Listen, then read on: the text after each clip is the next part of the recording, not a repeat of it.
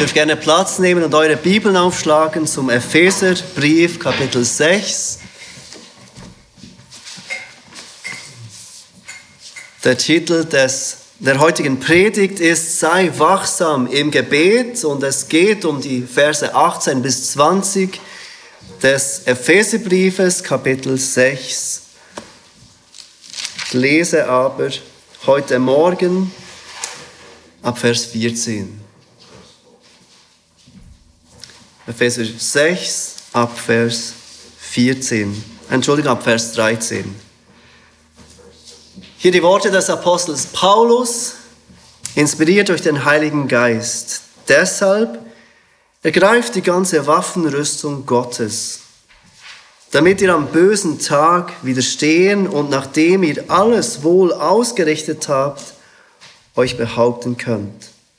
So steht nun fest, eure Länder umgürtet, mit Wahrheit und angetan mit dem Brustpanzer der Gerechtigkeit und die Füße gestiefelt mit der Bereitschaft zum Zeugnis für das Evangelium des Friedens. Vor allem aber ergreift den Schild des Glaubens, mit dem ihr alle feurigen Pfeile des Bösen auslöschen könnt. Und nehmt auch den Helm des Heils und das Schwert des Geistes, welches das Wort Gottes ist indem ihr zu jeder Zeit betet mit allem Gebet und Flehen im Geist und wacht zu diesem Zweck in aller Ausdauer und Fürbitte für alle Heiligen. Auch für mich, damit mir das Wort gegeben werde, so oft ich meinen Mund auftue, freimütig das Geheimnis des Evangeliums bekannt zu machen, für das ich ein Botschafter in Ketten bin, damit ich darin freimütig rede, wie ich reden soll. So Gott will, werden wir nächsten Sonntag unsere Predigtserie durch den Epheserbrief abschließen. John MacArthur hat Folgendes über diesen Brief gesagt. Der Epheserbrief beginnt indem er uns hinaufbringt in die Höhen des Himmels und endet, indem er uns herunterzieht auf unsere Knie. Wir haben gesehen, dass Paulus diesen Brief beginnt mit dieser Aussage, dass wir Christen von Gott gesegnet sind, in Christus mit jedem geistlichen Segen in den himmlischen Regionen. Wir wurden von Gott, dem Vater, auserwählt, vorherbestimmt zur Sohnschaft vor Grundlegung der Welt. Gott, der Sohn, erwirkte diese Erlösung durch sein Blut. Wir haben völlige Vergebung der Übertretungen nach dem Reichtum seiner Gnade. Und Gott, der Heilige Geist, bringt uns diese Erlösung all denen, die gemäß dem Ratschluss Gottes gerettet werden sollen, indem er bewirkt, dass Menschen das Wort der Wahrheit nicht nur hören mit ihren Ohren, sondern aufnehmen in Glauben in ihren Herzen. Und all das zum Lob von Gottes Herrlichkeit. Mit diesen wunderbaren Worten fängt dieser Brief an die Gemeinde in Ephesus an. Und dieser Brief endet, wie wir es bereits gesehen haben, mit diesem Aufruf zum Kampf. Dieser Segen, der Gott in unser Leben bringt, der für seine Ehre dient, zum, zur Herrlichkeit seines Namens, führt dazu, dass unser Leben zu einem Kampf wird weil dieser Widersacher Gottes auf keinen Fall will, dass Gott Ehre erhält. Durch Menschen, die gerettet werden. Durch den, das Leben, den Tod und die Auferstehung von Jesus. Zieht die ganze Waffenrüstung Gottes an, so ruft uns Paulus auf im Vers 11 weil er weiß, dass der Teufel und seine Dämonen nicht nur gegen Gott kämpfen, sondern auch gegen Gottes Volk. Wir wissen zwar, wir haben Gewissheit, dass der Teufel nicht unsere Rettung rauben kann. Wir sind gerettet durch das Werk Gottes. Wir werden auch bewahrt durch das Werk, äh, durch das Werk Gottes. Unsere Rettung ist sicher bei ihm. Aber der Teufel kann uns sehr wohl daran hindern, Frucht zu bringen. Frucht zur Herrlichkeit seines Namens, von Gottes Namen kann uns hindern, Frucht zu bringen, anstatt Gott zu dienen und sein Reich zu bauen, drehen wir um uns selbst. Der Teufel kann uns hindern, Gott für unsere Rettung Ehre zu geben, indem er unsere Rettung in Zweifel zieht. Wir zweifeln an der Wahrheit und Echtheit unserer Rettung. Wir zweifeln an Gottes Macht, uns überhaupt zu retten, uns überhaupt vergeben zu können. Und wir zweifeln an Gottes Güte. Der Teufel kann daran arbeiten, die Freude an unserer Rettung zu hindern. Wir beginnen das Leben mit Jesus als Last zu sehen, nicht als Freude, nicht als ein wunderbares Geschenk, nicht ein, als ein wunderbarer Segen. Und der Teufel kann uns versuchen, so dass unser Zeugnis für Gott beschmutzt wird in dieser Welt. Und genau deshalb ermahnt uns Paulus, diese ganze Waffenrüstung Gottes anzuziehen. Wir haben letzten Sonntag gesehen, dass diese Waffenrüstung, so wie sie Paulus beschreibt, sechs Bestandteile hat. Als erstens nennt er diesen Gurt der Wahrheit. Also wir leben das Leben in Wahrheit und Integrität. Zweitens erwähnt er diesen Brustpanzer der Gerechtigkeit, ein Leben, das sich danach ausstreckt, gemäß dem Willen Gottes zu leben. Drittens erwähnt er die Stiefel mit der Bereitschaft für das Evangelium, diese Bereitschaft zu jeder Zeit unsere Hoffnung bekannt zu machen und der Grund für unsere Hoffnung zu nennen. Als viertens erwähnt er den Schild des Glaubens, dieses Vertrauen in Gott und sein Wort, der uns bewahrt vor diesen feurigen Pfeilen des Satans. Fünftens hat er diesen Helm des Heils genannt, dieses Hoffen auf die endgültige Rettung, die kommt, wenn Jesus zurückkommt. Und als sechstes hat er dieses Schwert des Geistes genannt, das Wort Gottes.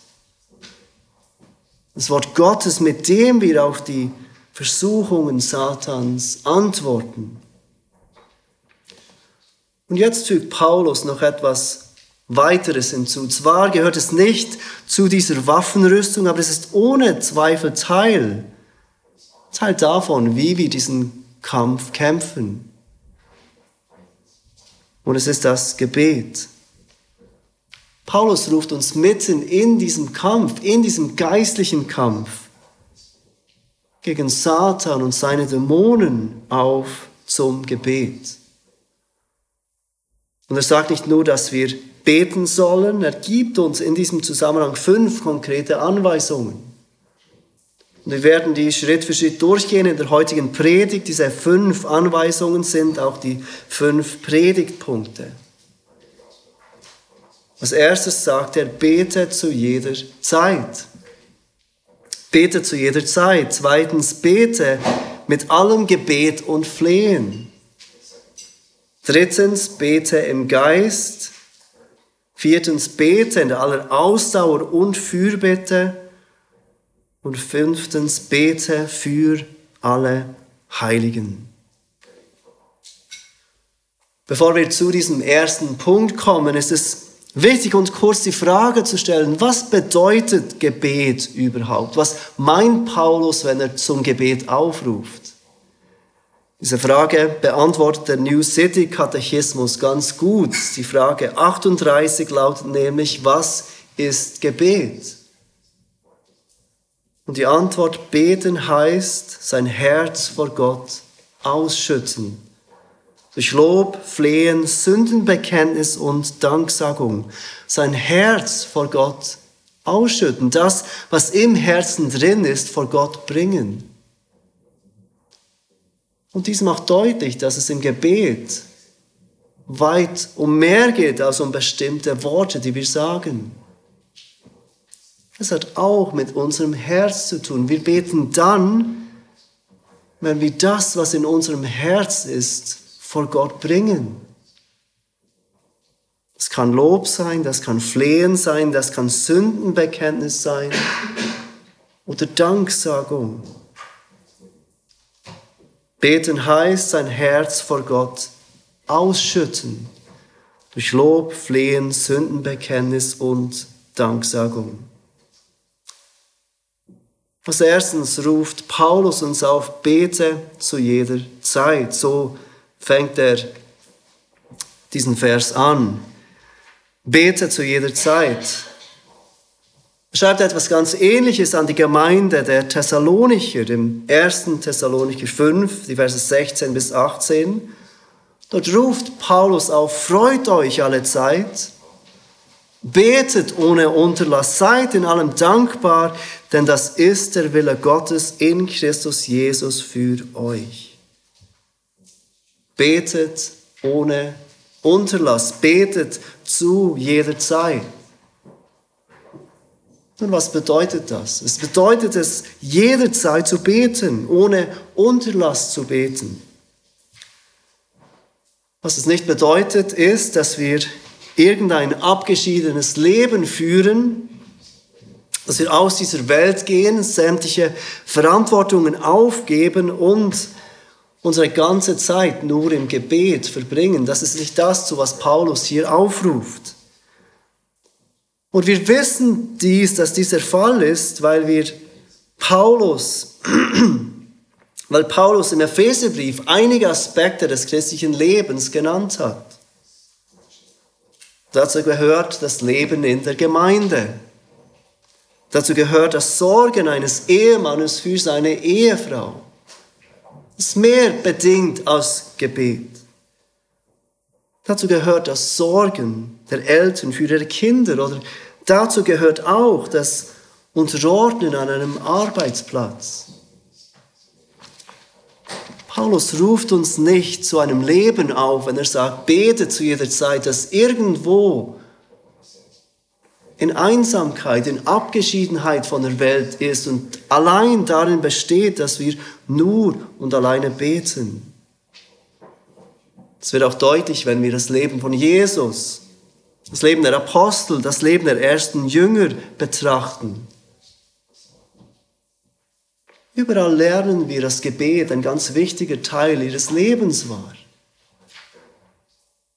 Aber dass sie nicht nur beteten, dass sie nicht ausschließlich und immer nur Zeit im Gebet verbracht haben. Nun, was bedeutet es dann für uns heute, zu jeder Zeit zu beten? Ich möchte euch vorlesen, was John MacArthur dazu geschrieben hat. Zu jeder Zeit zu beten bedeutet, in einem ständigen Gottesbewusstsein zu leben, in dem alles, was wir sehen und erleben, zu einer Art Gebet wird, dass wir im tiefen Bewusstsein und in Hingabe an unseren himmlischen Vater, leben. Diese Aufforderung zu befolgen bedeutet, dass wir wenn wir in Versuchung geraten, die Versuchung vor Gott bringen und ihn um Hilfe bitten. Wenn wir etwas Gutes und Schönes erleben, danken wir dem Herrn sofort dafür. Wenn wir Böses um uns herum sehen, beten wir, dass Gott es in Ordnung bringt und sind bereit, uns von ihm dazu gebrauchen zu lassen. Wenn wir jemandem begegnen, der Christus nicht kennt, beten wir, dass Gott diese Person zu sich zieht und uns dazu gebraucht, ein treuer Zeuge zu sein. Wenn wir in Schwierigkeiten geraten, wenden wir uns an Gott als unseren Befreier. Mit anderen Worten, unser Leben ist ein ständiges, aufsteigendes Gebet, ein ständiges Gespräch mit unserem himmlischen Vater. Zu jeder Zeit zu beten bedeutet also gedanklich so mit Gott verbunden zu sein. Das wird alles, was wir erleben, als Gelegenheit sehen, zu beten, es vor Gott zu bringen. Ich bin nicht ein wunderbares Vorbild für diese Aufforderung, jederzeit zu beten. Aber als kleine Illustration, um zu zeigen, was das bedeuten und beinhalten könnte, möchte ich euch etwas erzählen aus meinem Leben. Etwas, das ich mir angeeignet habe, ist jedes Mal, wenn ich eine Ambulanz höre oder sehe, für die Person zu beten in dieser Ambulanz. Und nicht nur zu beten, dass Gott diese Person heilen möge oder dass Gott dieser Person Leben schenken möge. Nein, zu beten, dass diese Person durch das, was gerade passiert ist, Christus kennenlernen möge. Dass Personen, die involviert sind in diesem Leid, sich an Gott wenden und Gott als ihren Vater kennenlernen mögen. Vielleicht geht es dir wie mir und es ist viel natürlicher, dass wir zuerst einmal reagieren, wenn wir in irgendeiner Situation sind und uns überlegen, wie wir diese Situation lösen können. Anstatt dass wir sofort dort sind und sagen, Herr, hilf. Herr, gebrauch mich. Herr, gebrauch diese Situation. Paulus ruft uns auf in diesem ersten Punkt, bete zu jeder Zeit. Bete zu jeder Zeit. Er geht weiter und gibt uns einen zweiten Auftrag im Zusammenhang mit diesem Gebet. Und er sagt, bete mit allem Gebet und Flehen. Bete mit allem Gebet und Flehen. Paulus braucht hier zuerst diesen allgemeinen Begriff für Gebet und als zweiten Begriff, dass das übersetzt ist mit Flehen, braucht er ein Wort, das ein, eine dringende Bitte beschreibt, die an Gott gerichtet ist. Eine dringende Bitte, die anerkennt, jetzt kann nur noch Gott helfen. Bete mit allem Gebet und Flehen. Und Paulus ruft uns damit auf, alles vor Gott zu bringen. Nicht zurückzuhalten. Kennst du etwas in deinem Leben, das du einfach nicht ändern kannst? Etwas, das du schon oft probiert hast, dann bring es vor Gott. Bist du hoffnungslos in einer bestimmten Situation, dann flehe Gott an. Erkennst du deine Unfähigkeit, irgendeine Situation zu ändern? Dann vertraue sie Gott im Gebet an, bitte ihn um Hilfe. Wenn Paulus uns aufruft, mit allem Gebet und Flehen zu beten, dann ruft er uns auf, nichts zurückzuhalten, nicht zu denken, ich muss dies und das zuerst schaffen, bevor ich zu Gott kommen kann. Alles, was in unseren Herzen ist, vor ihn zu bringen im Gebet. Das heißt aber nicht, dass alles, was in unseren Herzen ist, gleich wichtig ist. Oder dass alles, was in unseren Herzen ist, auch Gott wichtig ist. Wir sehen am Ende des Abschnitts, den wir heute Morgen anschauen, was für den Apostel Paulus wichtig war. Und er ist hier ein großes Vorbild für uns. Aber es bringt nichts, wenn wir Dinge, die uns beschäftigen, die uns wichtig sind, auch wenn sie nicht wichtig sein sollten, einfach zurückhalten, nur weil wir denken, wir dürfen uns eigentlich nicht mit diesen Dingen beschäftigen.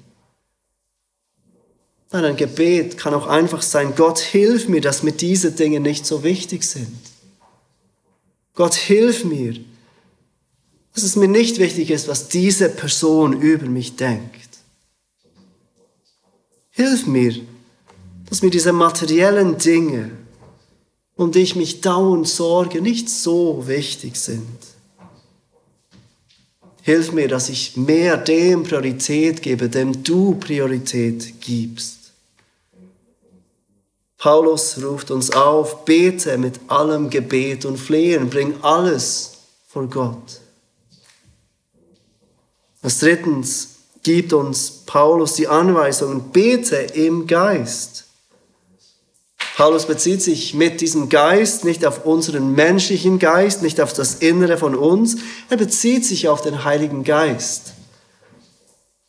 Bete im Heiligen Geist. Der Heilige Geist wohnt in jedem Christen. Und so ruft Paulus uns Christen auf, bete nicht im Fleisch, sondern bete im Heiligen Geist.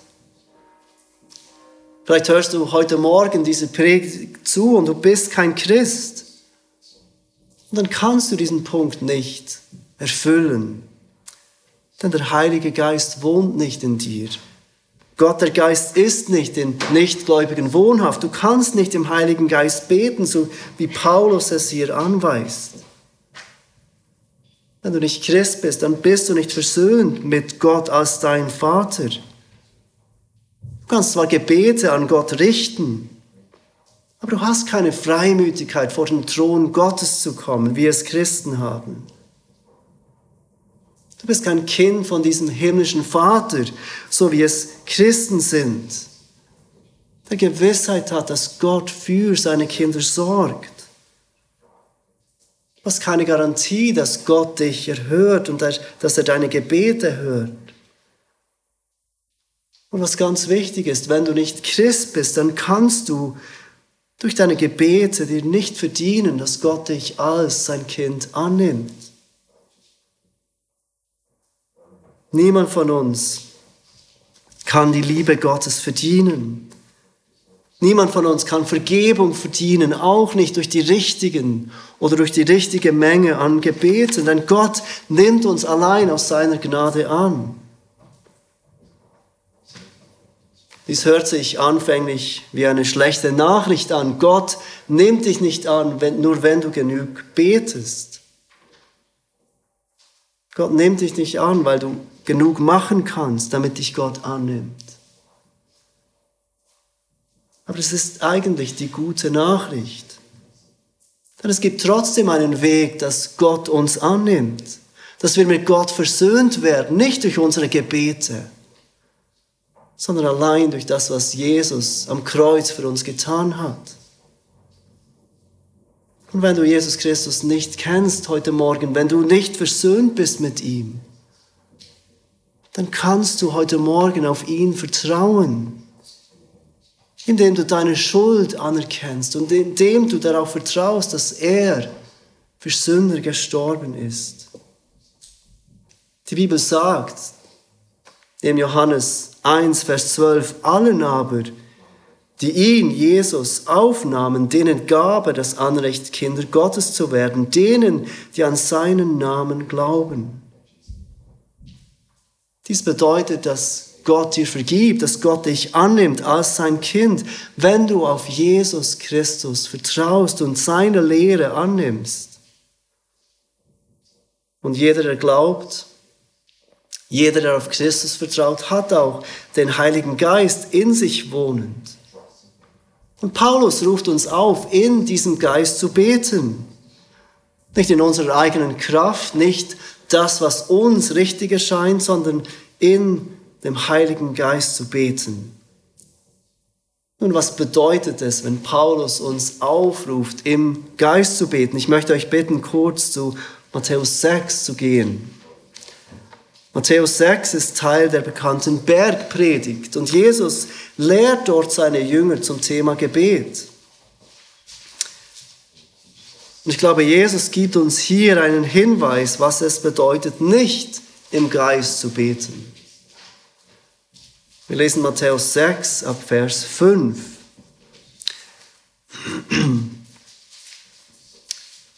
Und wenn du betest, sollst du nicht sein wie die Heuchler, denn sie stellen sich gerne in den Synagogen und an den Straßenecken auf und beten, um von Leuten bemerkt zu werden.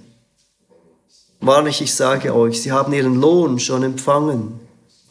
Du aber, wenn du betest, geh in dein Kämmerlein und schließe deine Tür zu und bete zu deinem Vater, der im Verborgenen ist. Und dein Vater, der ins Verborgene sieht, wird es dir öffentlich vergelten. Und wenn ihr betet, sollt ihr nicht plappern wie die Heiden, denn sie meinen, sie werden erhört, um ihrer vielen Worte willen. Darum sollt ihr ihnen nicht gleichen.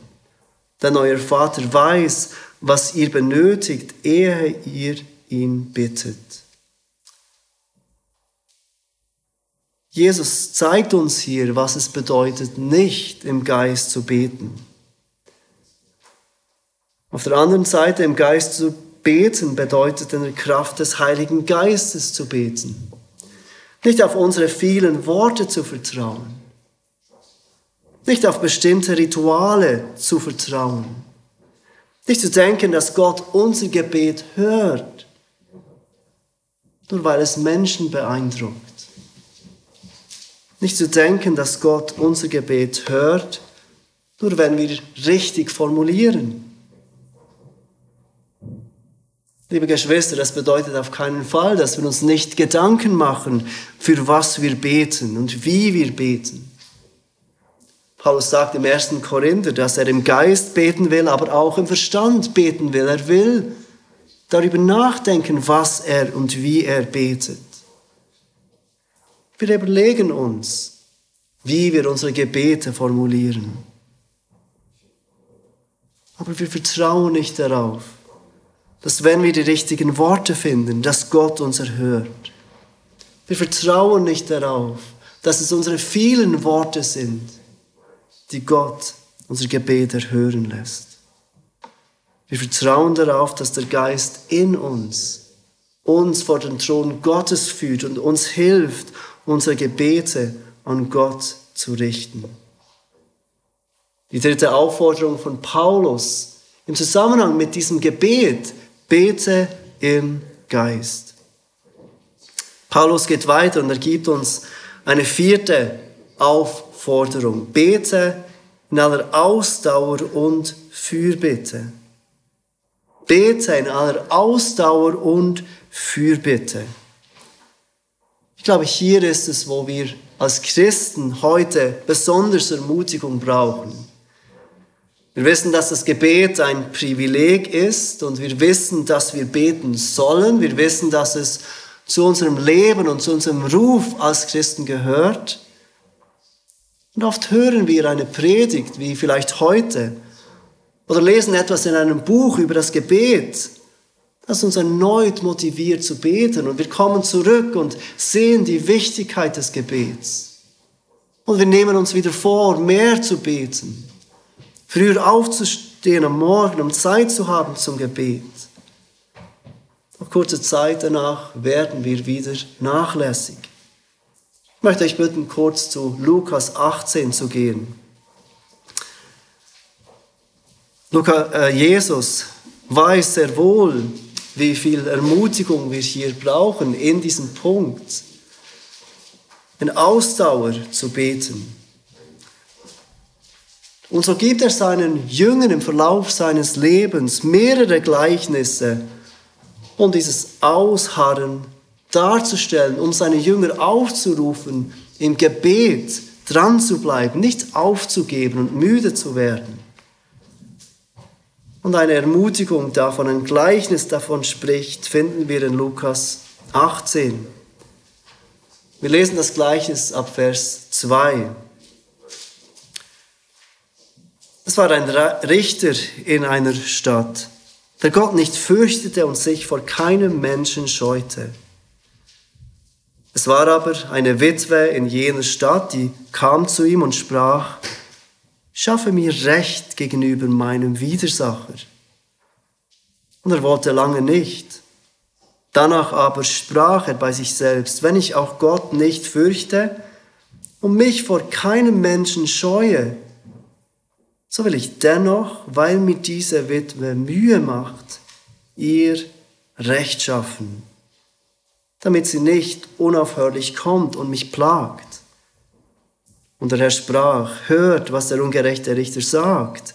Gott aber werde nicht seinen Auserwählten Recht schaffen, der Tag und Nacht, die Tag und Nacht zu ihm rufen, wenn er auch lange zuwartet mit ihnen. Ich sage euch, er wird ihnen schnell Recht schaffen. Doch wenn der Sohn des Menschen kommt, wird er auch den Glauben finden auf Erden. Jesus gibt seinen Jüngern dieses Gleichnis. Und es handelt von diesem Richter, von diesem Richter, der keine liebenswürdige Person ist. Einem Richter, der Gott nicht fürchtet, der keinen Mensch scheute, einem Richter, der nicht sehr empathisch scheint. Und diese Witwe kommt immer wieder und sie bittet ihm, ihr Recht zu verschaffen. Und der Richter sagt nein. Die Witwe kommt erneut und sie fragt, verschaffe mir Recht, bitte, verschaffe mir Recht. Und der Richter sagt nein. Und diese Witwe kommt und kommt immer wieder bis dieser Richter es leid ist, diese Witwe zu sehen und diese Witwe zu hören. Und er verschafft ihr schlussendlich Recht. Nicht, weil es das Richtige ist, nicht, weil er plötzlich diese Witwe liebt oder das Richtige tun will, sondern einfach, weil diese Witwe ihm so auf die Nerven geht, dass er es tut. Deshalb sagt Jesus den Jüngern dieses Gleichnis. Wir sehen es im Vers 1. Er sagte ihnen aber auch ein Gleichnis, um ihnen zu zeigen, dass es nötig ist, alle Zeit zu beten und nicht nachlässig zu werden. Jesus weiß, wie schnell es passiert, dass wir nachlässig werden im Gebet, wie schnell wir ein Anliegen vor Gott bringen und dann entmutigt sind, wenn er nicht gleich antwortet. Wie schnell wir Dinge wieder vergessen, wie schnell wir müde werden, für das Gleiche zu bitten. Und so braucht er dieses Gleichnis, um uns Jüngern vor Augen zu führen, dass es nötig ist, nicht aufzugeben im Gebet, nicht nachlässig zu werden, sondern immer wieder unser Anliegen vor Gott zu bringen. Und Gott ist nicht wie dieser Richter. Gott ist voller Liebe und voller Großzügigkeit. Gott ist so gerne bereit, uns zu helfen, unsere Anliegen zu beantworten und zu erhören. Aber Gott will uns auch helfen, zu wachsen, in diesem Allezeit beten, in diesem nicht nachlässig werden. Und genau das ist ein Grund, weshalb Gott nicht immer sofort das gibt, wofür wir beten. Manchmal beten wir eigensinnig und selbstsüchtig, wie Jakobus uns lehrt, Jakobus 4. Und wir bekommen nicht das, wofür wir beten, weil es nur für uns dient, weil es selbstsüchtig ist. Aber manchmal ist es, weil Gott uns lehren will, beständig zu sein, mit Ausdauer zu beten immer wieder vor Gott zu kommen im Gebet. Und so ruft uns Paulus auf, bete in aller Ausdauer und Fürbitte. Hör nicht auf, für deine Anliegen zu beten. Hör nicht auf, das, was in deinem Herzen ist, vor Gott auszuschütten. Hör nicht auf zu vertrauen, dass unser Gott wunderbar gut ist und gerne die Gebete seiner Kinder erhört. Bete in aller Ausdauer und Fürbitte. Paulus schließt ab mit diesem fünften, mit diesem fünften Aufruf. Bete für alle Heiligen. Bete für alle Heiligen. Ich glaube, Paulus hilft uns hier mit diesem fünften Punkt, den Fokus wegzunehmen von uns selbst und eine Vision zu haben für Gebet, die größer ist, die weitergeht, als nur für unsere Anliegen zu beten, für Christen zu beten, die wir vielleicht vergessen würden, für Anliegen zu beten, die nicht in unserem Haus oder sich auf unser Haus beschränken. Und sicher sollen wir primär für die beten, die Gott uns anvertraut hat. Wir sollen mit für die kämpfen, mit denen wir diesen guten Kampf kämpfen, für unsere Gemeinde. Wir sollen für diejenigen Menschen kämpfen, mit, äh, beten, mit denen wir unseren Bund des Glaubens gemacht haben und uns als Gemeinde zusammengeschlossen haben. Wir sollen ganz sicher für diejenigen beten, mit denen wir Seite an Seite Jesus nachfolgen. Aber Paulus zeigt uns, dass das nicht alles ist. Betet für alle Heiligen. Und er nimmt das Beispiel sich selbst. Vers 19 sagt er auch für mich. Betet für alle Heiligen, auch für mich. Betet auch für Christen, die stark zu sein scheinen im Glauben. Betet für Christen, die exponiert sind durch ihre Rolle. Betet für Leiter der Gemeinde. Betet auch für mich, für jemanden wie den Apostel Paulus. Und es ist ermutigend zu sehen, für was Paulus um Gebet bittet. Er ist zu dieser Zeit in römischer Gefangenschaft. Er nennt sich in Vers 20 ein Botschafter in Ketten und er wartet darauf, vor dem Kaiser auszusagen. Er wartet darauf auszusagen, weshalb er gefangen genommen wurde. Und ich weiß nicht, ob du dir bewusst bist, dass der Kaiser zu dieser Zeit Nero war. Nero war bekannt dafür, dass er Christen nahm und sie bestrafte, indem er sie in Pech, Öl und Wachs tränkte und in seinem Garten als menschliche Kerzen anzündete. Was wäre dein Gebetsanliegen, wenn du in Paulus Situation wärst? Wenn du darauf warten würdest, dass du gleich aussagen würdest vor einem Kaiser wie Nero. Seht, wie Paulus nicht bittet für bessere Umstände er bittet nicht, dass er aus der Gefangenschaft kommt. Paulus bittet nicht darum, dass sein Leben verschont bleibt. Paulus fragt nicht für Gebet, dass sein Leben angenehmer wird. Sagt in Vers 19 und 20, auch für mich, damit mir das Wort gegeben werde, so oft ich meinen Mund auftue, freimütig das Geheimnis des Evangeliums bekannt zu machen, für das ich ein Botschafter in Ketten bin, damit ich darin freimütig rede, wie ich reden soll. Paulus bittet auch in dieser Situation, in der er drin ist, darum, dass er Freimütigkeit erhält, dass er das Geheimnis des Evangeliums bekannt machen kann er sucht zuerst das Reich Gottes vor allen anderen Dingen. Mehr als alles andere will er, dass der Name von Jesus bekannt ist und geehrt wird. Auch als gereifter Diener Gottes, der von Gott in so vielerlei Weise gebraucht wurde, der so viele Dinge erlebt hat mit Gott, auch in dieser Situation erkennt, Paulus, wie abhängig er ist von Gott. Und er bittet die Gemeinde, dass sie ihn nicht vergessen würden, dass sie für ihn beten würden. Für Freimütigkeit und für die richtigen Worte, das Evangelium bekannt zu machen.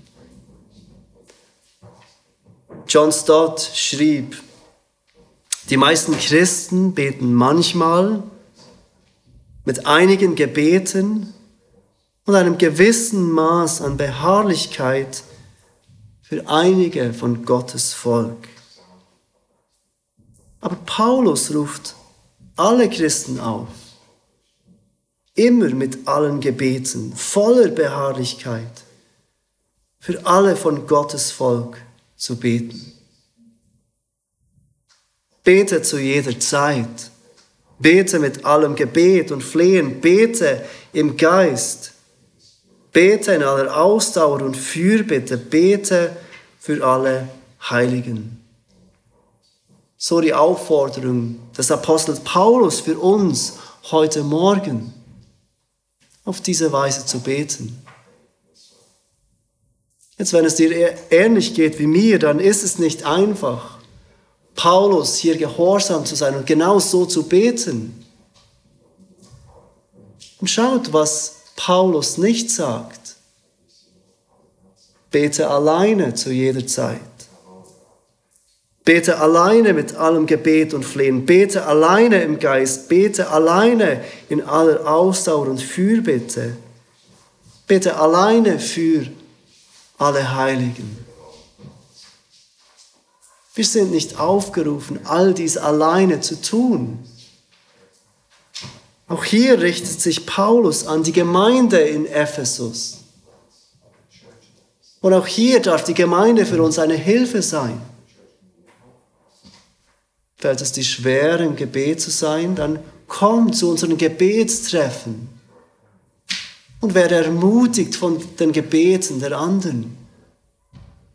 Fällt es dir schwer, im Gebet zu sein, dann tu dich mit jemandem zusammen und triff dich mit ihm oder ihr regelmäßig zum Gebet. Fällt es dir schwer im Gebet, bitte andere um Hilfe und bitte andere darum, um Rechenschaft abzulegen, wie es dir geht im Gebet damit wir wachsen können im Gehorsam zu diesen Aufforderungen, die so wichtig sind, damit wir gemeinsam diesen guten Kampf des Glaubens kämpfen. Lieber Bruder, liebe Schwester, bete zu jeder Zeit. Bete mit allem Gebet und Flehen. Bete im Geist. Bete in aller Ausdauer und Fürbitte. Bete für alle Heiligen.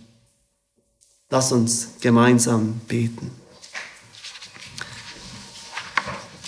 Vater, wir danken dir für dein Wort und wir bitten dich, dass du uns hilfst, deinem Wort zu vertrauen und dein Wort, auch wenn es herausfordernd ist, anzunehmen.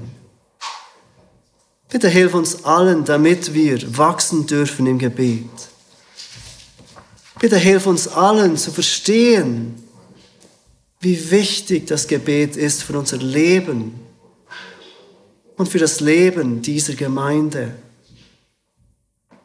Vater, wir bitten dich, dass wir diese Worte des Apostels Paulus uns zu Herzen nehmen, weil wir erkennen, dass sie nicht Menschenworte sind, die uns Ratschläge geben von einem Menschen, sondern weil sie Gottes Wort sind und weil es du bist, der uns dazu auffordert, auf diese Weise zu beten.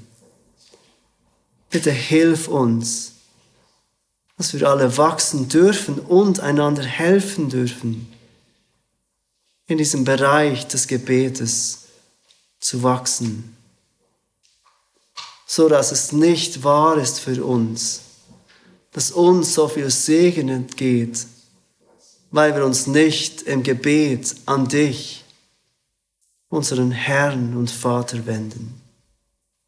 Und wir bitten dich all diese Dinge im Namen von Jesus Christus. Amen.